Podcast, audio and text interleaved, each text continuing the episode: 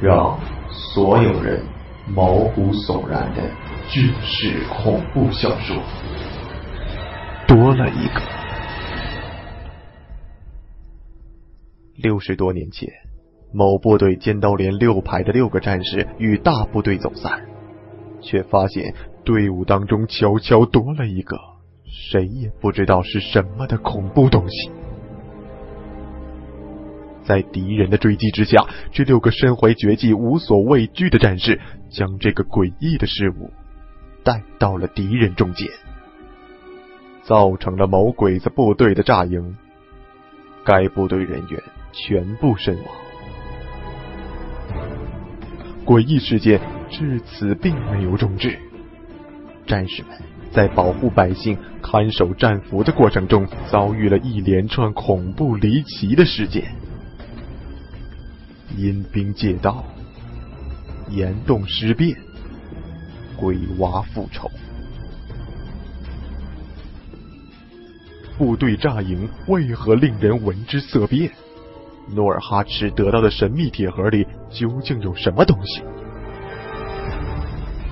一群热血军人在浴血奋战的同时，逐一揭开了这些秘密的终极谜底。硬核作品多了一个，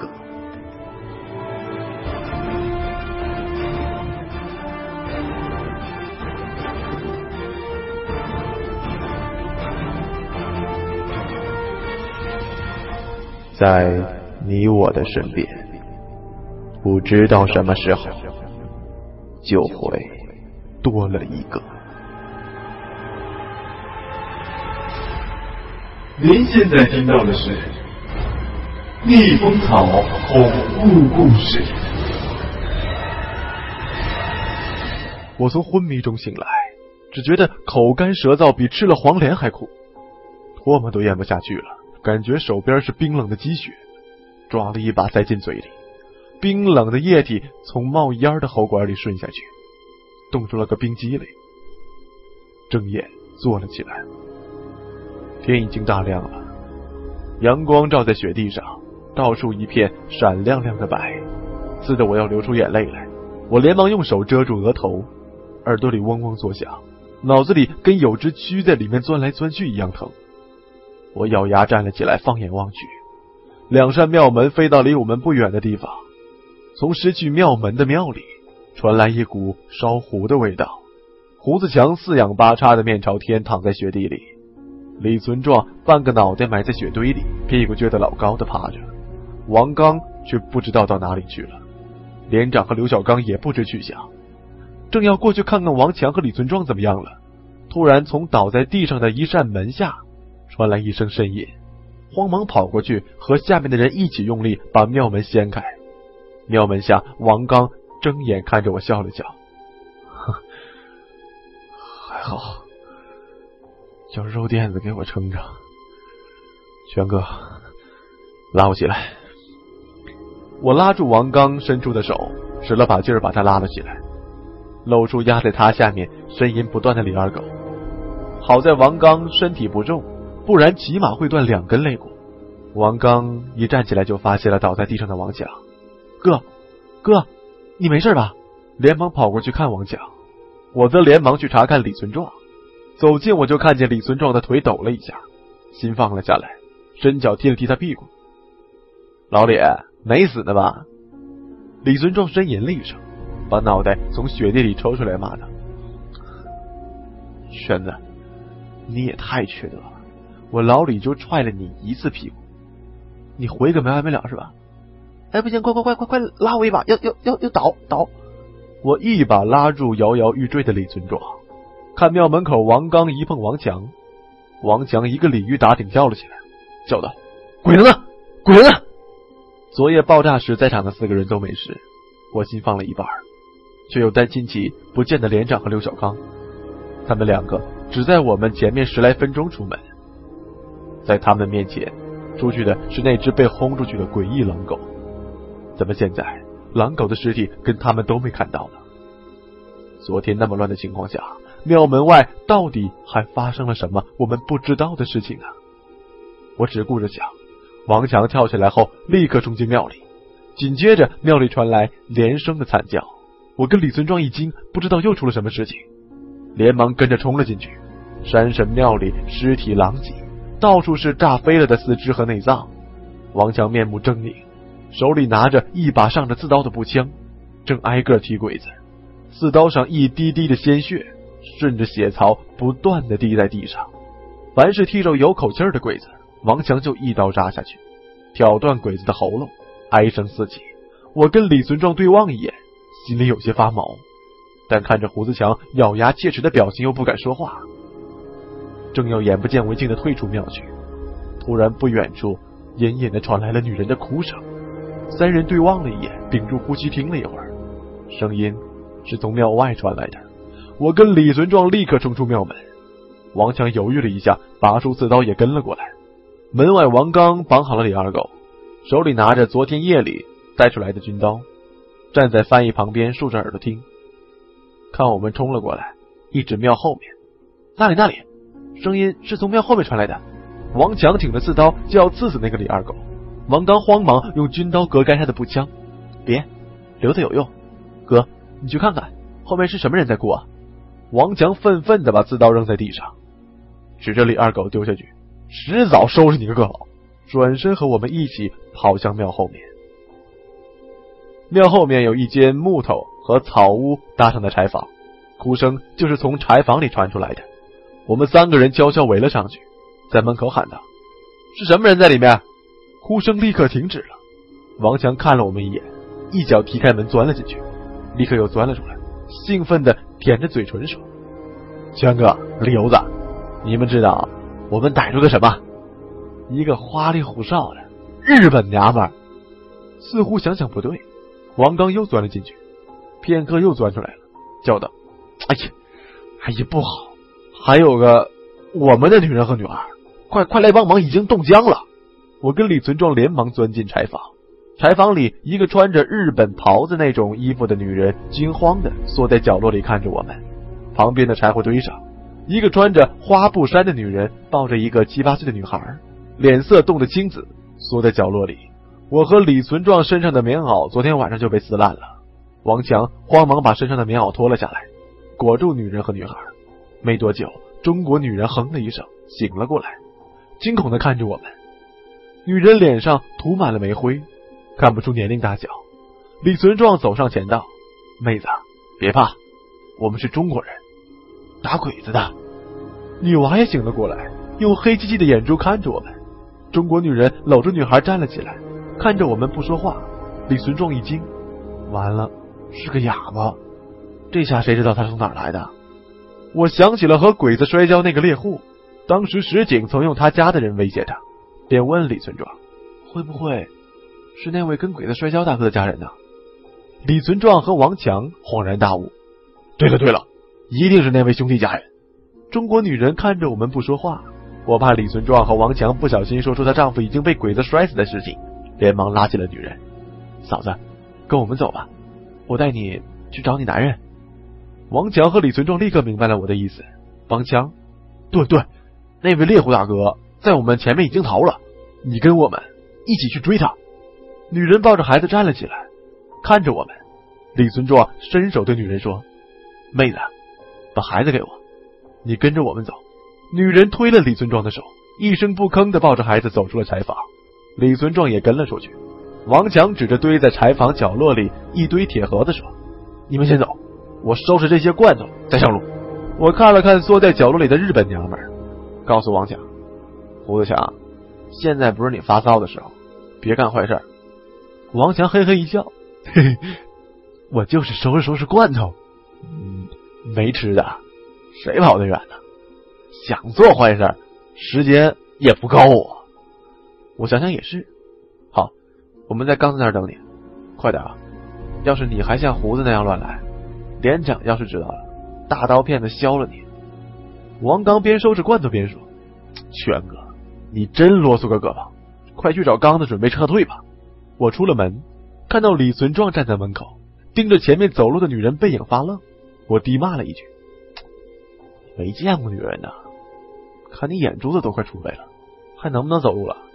李存壮咽了一口唾沫，看着我想说话，终究没说上来，摇摇头跟了上去。庙前，王刚已经脱下了鬼子尸体上的三套军服，身上穿了一套，又搞了一批弹药。面前除了绑着手的二鬼子翻译，还绑了一个鬼子。我想起来是昨天晚上王强抓住庙的活口，看着抱孩子的女人一愣，我慌忙解释：“啊，这是昨天和鬼子摔跤那位大哥的家里人。”王刚看我朝他使了个眼色，点点头，不问女人，转问我们：“我哥呢？”我和李存壮掉头，正好看见王强扛着女人从庙后奔来，一起吃了一惊。我怒道：“胡子强，你发什么疯？快把人放下！”王刚也叫道：“大哥，你干什么呀？”王强甩着一网兜罐头在背后，肩膀上扛着那个拼命挣扎的日本女人，满头是汗。什么干什么？他跟我们一起走。放屁！我跟李存壮同时骂了起来。李存壮怒道：“胡子强，你色迷心眼了！我们空手人还怕走得不快，你还准备带上这日本娘们，算怎么回事啊？不带是吧？好。”那这日本娘们可知道我们今天现在要走了？待会儿鬼子大队人马来了，他一说，鬼子得立刻搜捕我们。你们现在谁开枪崩了的？我们不说话了。王强把女人从肩头扔在雪地上。好，你们谁开枪？事先声明，老子不杀女人，谁爱来谁来。李存壮气的手发抖，拿起地上一杆枪，对准了趴在地上簌簌发抖的女人。胡子强，你挤兑谁呢？看我一枪打死他！我和王刚不说话，都看着李存壮拉上枪栓，瞄准日本女人的手，抖了片刻。他长叹一声，垂下了枪口。胡子强，算你狠！老子今天吃斋不杀人。玄子，你来打这枪吧。我跟王刚对望了一眼，同时摇了摇头，心里明白王强很可能别有用心，但说的不是没有道理。这女人留下是个祸害，但面对面杀个日本娘们，跟杀日本鬼子完全是两码事。除了刘小刚那种杀人杀马眼的主子，前面几个都拉不下这副铁石心肠。我问王刚：“刚子，连长和小刚去哪了？等不等他们呢？”王刚摇了摇头：“等不了了，这事儿透着蹊跷。路上我们边走边说吧。”我点头说：“好，那就带上这日本娘们。”王刚一指二鬼子翻译和绑着的日本鬼子：“那这两个呢？”王强抢着说：“当然是杀了，我来。”二鬼子翻译一听就瘫了。我想想，摇了摇头，带一个是带，带两个也是带，都押走了。遇见鬼子还能做回盾牌。二鬼子翻译激动的哭出声来：“祖宗，你就是我亲祖宗！小子下辈子做牛做马。”王刚随手抓起来地上滚着的一个黑色圆球，想要把二鬼子翻译的嘴堵上。我大叫一声：“停，别动！”王刚抓起来的。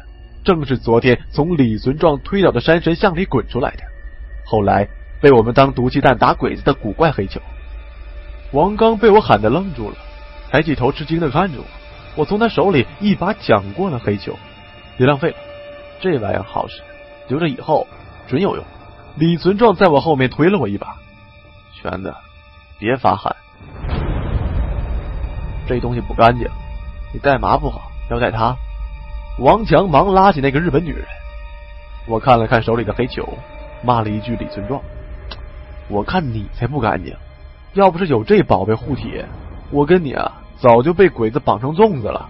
你倒好，吃完饭砸铁锅，嫌弃起来了。说起来这东西，也就是难闻了一点，可就是要它够臭，不臭还没用呢。”李存壮叹了一口气：“玄子，你还没看出来这是什么东西啊？”我真被他说的一愣，光知道这东西好使，到底是什么，我还真没看出来。就看这东西外面黑黝黝的发硬，里面是絮状的臭囊，难道是什么果实？可看了也不像啊。李存壮走到我面前，指着黑球说：“还没看出来，这是下水，明白吗？当时山神爷泥像倒下来，滚出的就是这一地的下水。”我一下还没会意过来，什么下水啊？王强也凑了过来，下水，猪肚、猪肝、猪心、猪肺都是下水，不能吧？啥下水？长这样啊？硬的跟屎壳郎滚的粪球似的。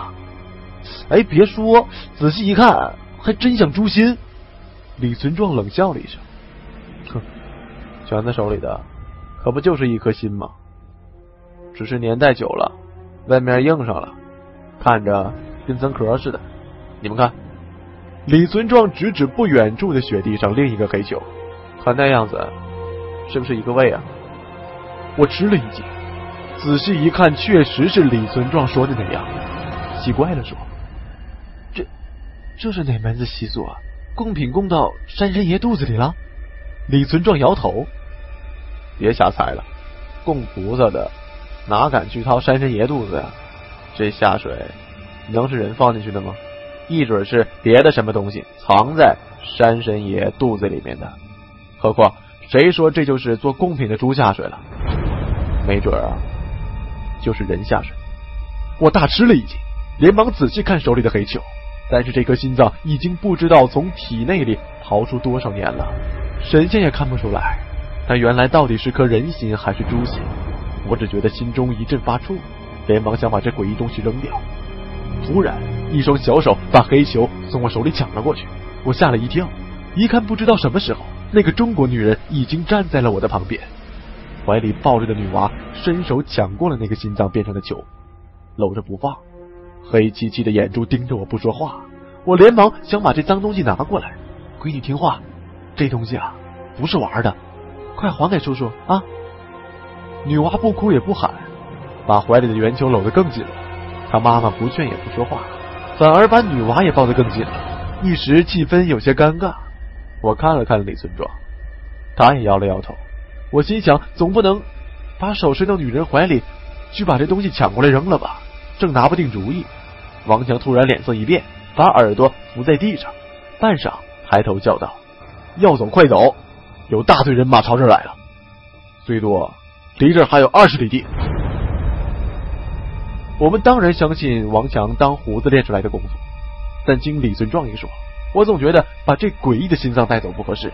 王强看我还盯着女娲手里的球，急了：“全哥，就算是人下水，也就是狐狸欢的什么的，掏了坟堆拖出来，藏了防过通的。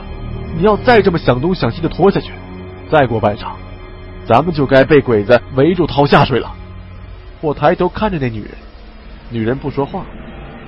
和他怀里的女儿一个表情，死死的看着我，不能多想了。我们迅速换上王刚扒下来的鬼子军服，个人拿好枪弹。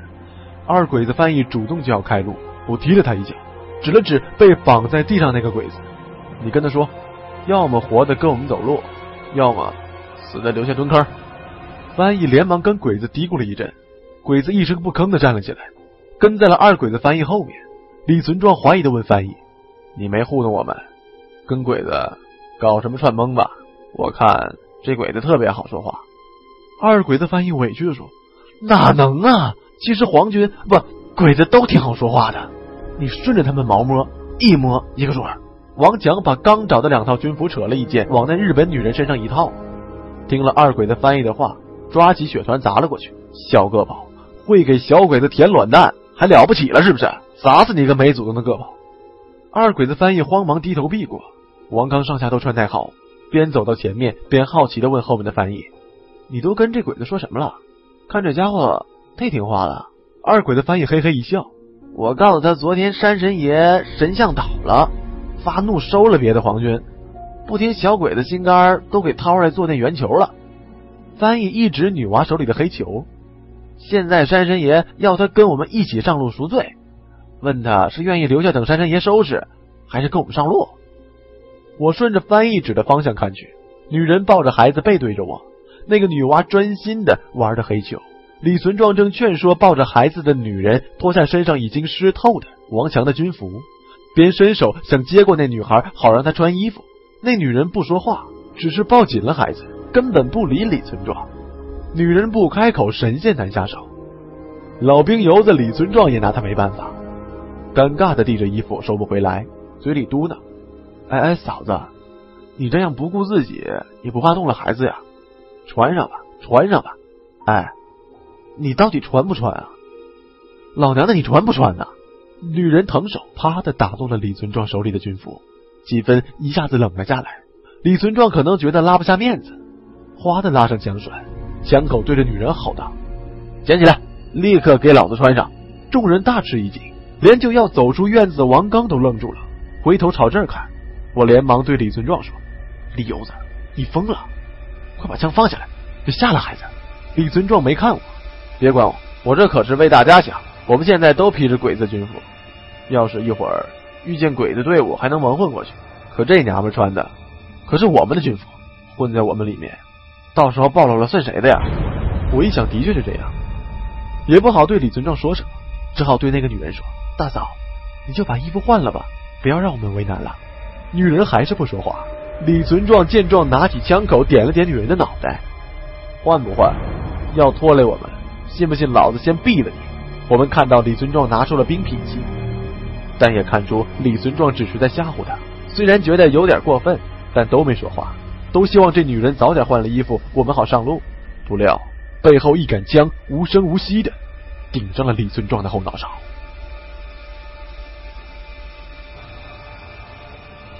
我跟王强同时说：“住手，把枪放下。”李存壮结巴说：“胡胡子强，你你干什么呀？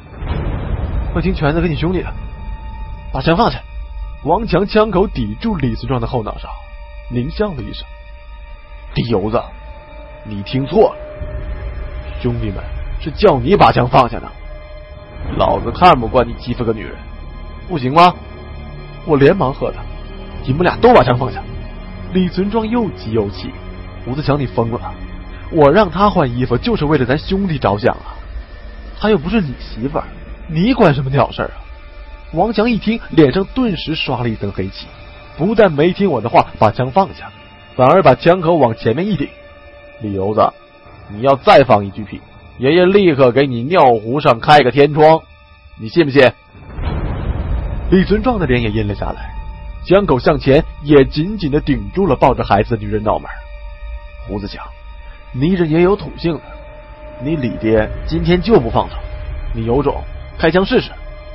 我看王强额头一根根青筋爆了起来，大惊下顾不得多想，连忙抬枪对准了王强的脑袋。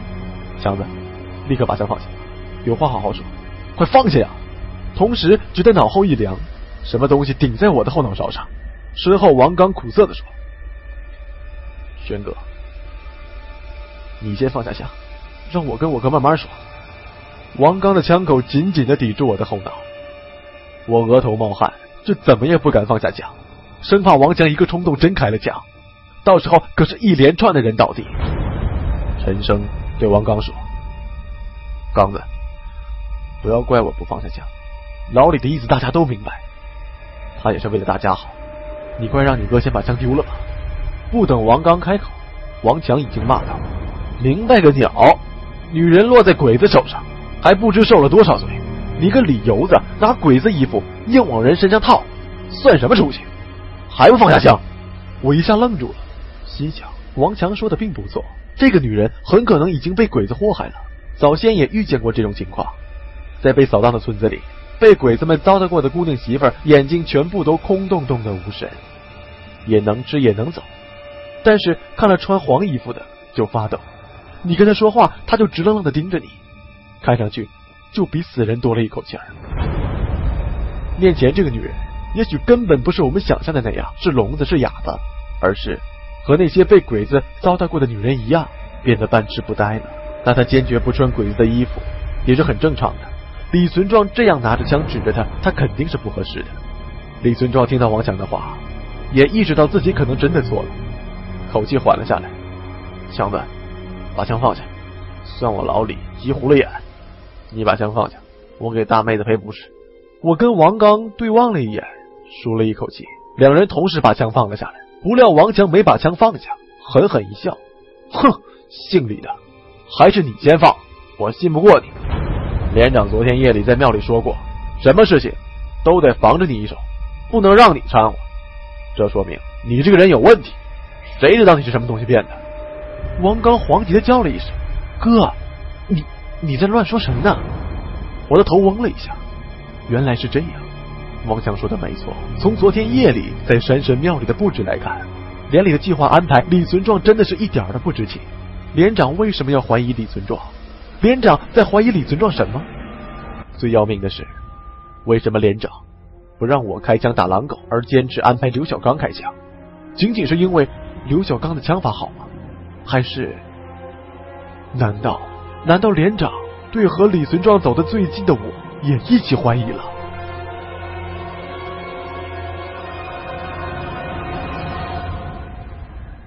这就是那天早上连长把我跟李存壮一起支开的原因。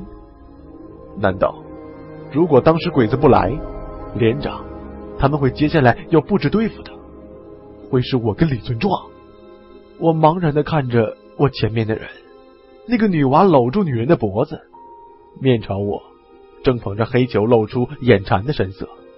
突然，伸出舌头，迅速的舔了一下那黑球，瞬间，我好像看见。他嘴里黑洞洞的，没有牙齿，陡然有点恶心。